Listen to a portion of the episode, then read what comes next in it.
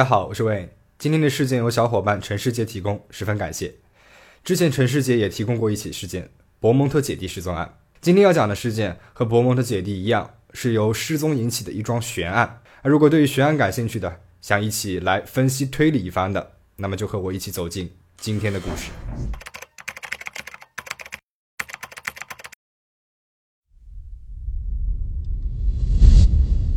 猫王阿尔维斯，相信很多人都应该知道，在西方他被称为了摇滚之王，是第一位将乡村音乐和布鲁斯音乐融入进山地摇滚乐当中的白人歌手。那他获得过三次格莱美奖，三十六岁的时候就获得了格莱美终身成就奖。五十年代的猫王在美国有多火？六四年披头士登陆美国，引起了披头士狂热，人们说他们是来自英国的猫王。约翰列侬说过，在猫王出现之前，根本就没有流行音乐。而在一九五七年一月十九号，猫王在他当时的 Graceland 住处发了一份官方的声明，被美国各大媒体报道。声明呢是对他的两个女粉丝写的，上面写着：“如果你们是真正的猫饭，请赶快回家，不要让你们的妈妈担心。”十五岁的芭芭拉·格莱姆斯和十二岁的妹妹帕特里夏·格莱姆斯是猫王的狂热粉丝。那么有多狂热呢？一九五六年十月份，猫王的第一部电影。《铁血柔情》上映，姐妹俩一共是看了十场。到了一九五六年十二月二十八号，姐妹俩决定去看第十一场。格莱姆斯家住在芝加哥的麦金利公园街区，而他们要去的电影院布莱顿电影院距离他们家大概是二点四公里，走路的话是半小时。晚上七点半，姐妹俩离开家前往了电影院。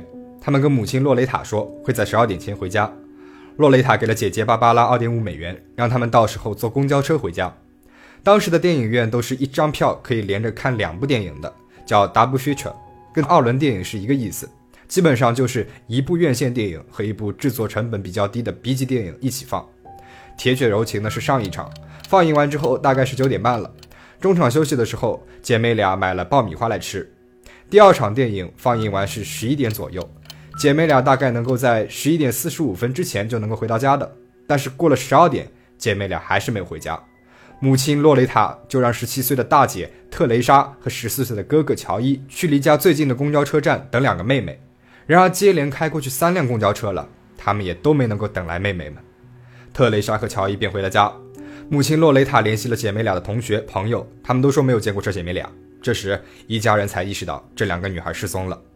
二十九号的凌晨两点十五分，洛雷塔向芝加哥警察局报了警。一开始，芝加哥警察局没有当回事儿，他们认为姐妹俩说不定是去男朋友家里面过夜了，或者是离家出走了，过几天就会回来的。直到一周之后，姐妹俩还是没有回家，警方这才重视起来，开始加大人力搜寻，而这也成为了芝加哥所在的库克县规模最大的一次失踪人口搜寻。警方投入了上百名警力，在芝加哥以及周围村庄进行了地毯式的搜查。他们挨家挨户地调查布莱顿电影院所在的那个街区，一共是派发了一万五千张海报。姐妹俩所在的教会教区居民也提供了一千美金悬赏给任何能够提供姐妹俩信息的人。大概三十万人在这场调查当中被问到，而这其中大概有两千个人被带到了警察局严格审讯。警方和媒体呼吁大家有任何看到姐妹俩的消息都要第一时间通知警方。一直到一月九号，警局的电话都被打爆了。无数人前来提供线索，说在这里那里看到过姐妹俩。那这些信息让警方更加确定了姐妹俩是主动离家出走的。有一种说法是，姐妹俩也许是去了田纳西州的纳什维尔，因为那几天猫王正好要在那里开演唱会。那作为粉丝跑去其他城市看偶像的演唱会，实在是一件非常平常的事情。但是姐妹俩身上只有两点五美元，根本是支撑不了他们到田纳西州的。还有一种说法是。姐妹俩离家出走，选择了去漂泊流浪，过猫王歌里面唱的那种生活。一九五七年一月十九号，猫王从他的住处发出了官方声明，让姐妹俩赶快回家。然而，一直到一月二十二号，姐妹俩依旧是没有任何的消息。那几天，整个库克县都下着大雪，直到一月二十二号，积雪才渐渐的融化了。一个名字叫伦纳德的建筑工人载着妻子，在芝加哥附近的一个叫魏洛斯普林斯的村庄的一条偏僻小路上开着车。突然，他在路边防护栏的后面看见了一团白白的东西。伦纳德一开始还以为是人体的模型，后来越想越不对劲，于是又掉头返了回去。他的妻子呢，也和他一起下了车，走近一看，结果他的妻子是当场就晕倒了。只见两具赤裸的尸体躺在那边，而且尸体已经全部冻住了。伦纳德立马报了警，警方立马赶来，经过确认，这就是格莱姆斯姐妹俩。她们的尸体被放在防护栏后面被雪覆盖的一块平地上面，姐姐芭芭拉躺在下面，妹妹帕特里夏脸朝下，身体盖住了芭芭拉的脸。警方推测，姐妹俩应该是被汽车载到这边的。从车里面被人拖了出来，扔在了防护栏后面。芭芭拉身上有三处伤口，分别在脖子上、脸上和头上，看起来很像是用冰锥打的。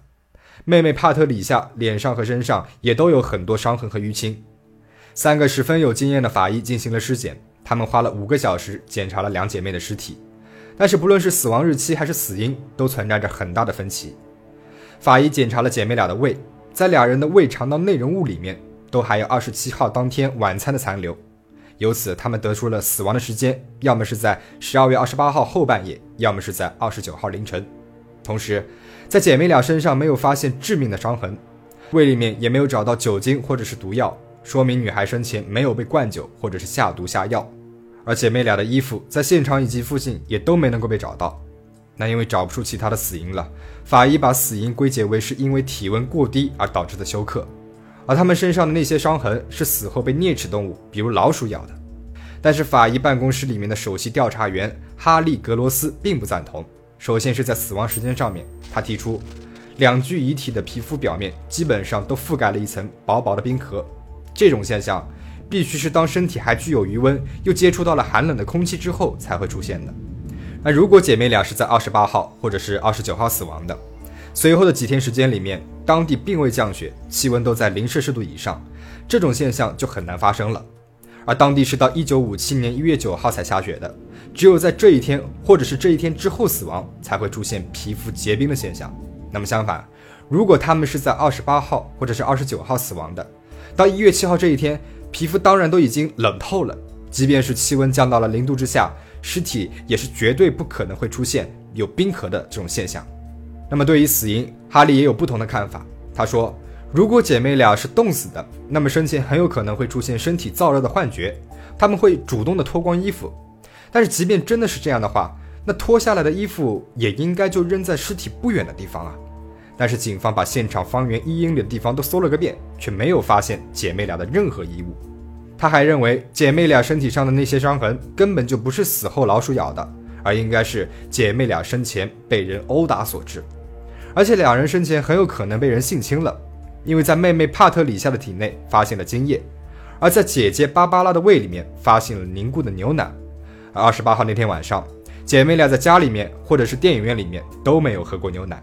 然而警方一直没有采纳哈利的观点，他们坚持的认为姐妹俩生前没有受到过暴力，也没有被强行侵害。到了后来，哈利因为拒绝收回自己的言论，于二月十五号被开除了。那在那个时代。或许是为了顾及家属的感受，警方呢会替死者掩盖一些真相，这还挺经常发生的。但是如果哈利讲的都是对的，那么从十二月二十八号晚上失踪到尸体被发现的这段时间里面，姐妹俩会去哪里呢？前面我们提到过，芝加哥警察局每天都会收到大量目击者打来的电话，其中有几条就被警察局和媒体公开过。那我们似乎能够梳理出姐妹俩在这十天里面都去了哪里。一个叫罗格的年轻男孩说，十二月二十八号那天晚上，他也去看了电影，而且就坐在姐妹俩的后排。他是和这姐妹俩同时出的电影院的。姐妹俩没有在电影院门口的公交站上车，而是走到了 Western Avenue。姐妹俩走在他的前面。当走到三十五号街的时候，有一辆黑色的1949年水星牌汽车跟着姐妹俩，车上呢是两个男孩，似乎和姐妹俩说着话，但是姐妹俩只是笑笑。就继续朝着家的方向走了。一个叫杰克的保安说，二十九号早上，姐妹俩在 Lawrence and Central Park Avenues 的附近向他问过路，而且姐妹俩问路的时候很没有礼貌。那这里呢，距离布莱顿电影院大概有二十七点八公里。姐妹俩的一个朋友朱迪说，二十九号下午两点半，他看见姐妹俩在 Arch Avenue 往西边走去，这里距离姐妹俩的家麦金利公园街区二点五公里。到了二十九号晚上。又有人看到了姐妹俩经过了一家餐厅，身边呢还有另外两个女孩。十二月三十号早上五点四十分，距离布莱顿电影院五点五英里的一家 D N L 餐厅的老板说，他看见两个女孩喝得酩酊大醉的，踉踉跄跄的走出了餐厅，他们旁边还有两个男孩。而一个酒店的前台说，姐妹俩在三十号那一天入住了酒店。一月三号，位于芝加哥一个 Wood 区的一家音像店里面，俩姐妹在一角听歌，听的是猫王的歌，三个店员都看到了。这家音像店距离姐妹俩看电影的电影院大概十公里。一个叫珀尔的女人说，她一月九号在田纳西州的一个休息室里面看见过姐妹俩，还陪她们去了一个职业机构找工作。珀尔说，两个女孩看起来都是十分疲惫的，而且很困。这家机构的职员后来在照片当中认出了两姐妹，说两姐妹的登记资料用的都是格莱姆斯这个姓。一月十四号早上，妹妹帕特里夏的一个同学桑卓的家里面接到了两个匿名电话。啊，第一个电话那头没有人说话。十五分钟之后，第二个电话打过来了。桑卓的妈妈安妮接了电话，她听到了充满惊恐、绝望的一个年轻女孩的声音：“是你吗，桑卓？是桑卓吗？”安妮还没来得及叫来桑卓，那头呢就挂了电话了。安妮告诉警方，这个电话就是帕特里夏打来的。一月十九号，猫王的声明被电视和电视台报道。芝加哥太阳时报的专栏记者安，他收到了一封匿名信，写信的是一个女孩。他说他在看电影的那一天看到了妹妹俩被一个年轻的男人强行的塞进了车里面，他记下了那个车牌号。然而警方调查之后，这个车牌号并不存在。目击者提供的信息让警方一时不知是真是假，但是十二月三十号那家 D N L 餐厅老板说的话引起了警方的注意。他们找到了老板说的两姐妹身边的其中一个男人，把他列为了头号嫌疑人。爱德华·贝德威尔是一个二十一岁的流浪汉，他来自田纳西州，在芝加哥的一家餐厅里面打着临时工。爱德华他长得很高，而且外表呢也和猫王长得很像。爱德华工作的餐厅就是 D N L。他餐厅的老板说，十二月三十号早上，爱德华和另外一个男人带着两个女孩来到过店里面。那两个女孩长得很像格莱姆斯姐妹俩。爱德华之后立马被警察带走了，并且进行了为期三天的审讯。一开始。爱德华并不承认那天他带到店里面的女孩就是格莱姆斯姐妹俩，但是后来他承认了。他说，另外那个男人是他的一个亲戚。十二月三十号那一天，他们和格莱姆斯姐妹俩在一起，一直到一月七号那几天，他们一直在 Western Madison Street 的各个酒吧里面喝酒。但是，一起待了几天之后，姐妹俩还是不同意和他们发生性关系。兄弟俩呢就把姐妹俩打死了，并且把他们的衣服扒光，扔在了一个被雪覆盖的沟里面。然而，姐妹俩的母亲洛雷塔说：“这不可能，她的女儿根本就不知道 West Madison Street 在哪里，甚至都没有听过那个地方。”爱德华随后呢也翻供了，他说自己是被警方的疲劳战搞得没辙了才乱说的，他以为说了警方爱听的话就能够回家了。而之前呢也说了，法医在姐妹俩的体内没有检测到酒精，姐妹俩也没有被打死的痕迹。而且十二月二十八号那一天，爱德华从下午四点十九分开始就被反锁在了餐厅里面。一直到二十九号凌晨十二点半，他才出来。而且他号称的杀死妹妹俩的那一天，他在芝加哥周边的一个村庄里面打工，所以警方就排除了爱德华的嫌疑。二月六号，爱德华就被释放了。整起案件当中，警方一共就有过两个嫌疑人，第二个嫌疑人就是管道工瓦尔特·克兰兹。瓦尔特自称是一个超心理学家。一月十五号，他打电话给警察局。说昨天晚上梦见了两个女孩的遗体被丢在了某条公路边，当时的警察也没当回事儿。然而一个星期之后，二十二号，姐妹俩的尸体被找到了，而且尸体被找到的地方距离他所说的那个地方很近，只有一点五英里。啊，这也太巧了！警方于是把瓦尔特作为嫌疑人，把他找了过来问话。瓦尔特说自己家族里面以及祖先都有这种能力，而那晚做这个梦是因为那天晚上他喝了酒了。对于姐妹俩的谋杀案，瓦尔特矢口否认。他说自己根本就不认识他们，由于也没有什么证据，警察只能把他无罪释放了。自从女孩们的死讯被媒体公开后，姐妹俩的母亲洛雷塔经常会收到自称自己是凶手的电话，但是基本上全是恶作剧。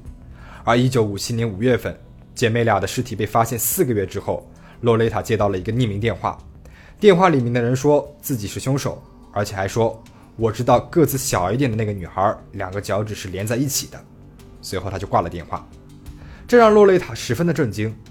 姐姐芭芭拉的脚趾的确是连在一起的，而这一点只有家里面的人才知道，连警察都不知道。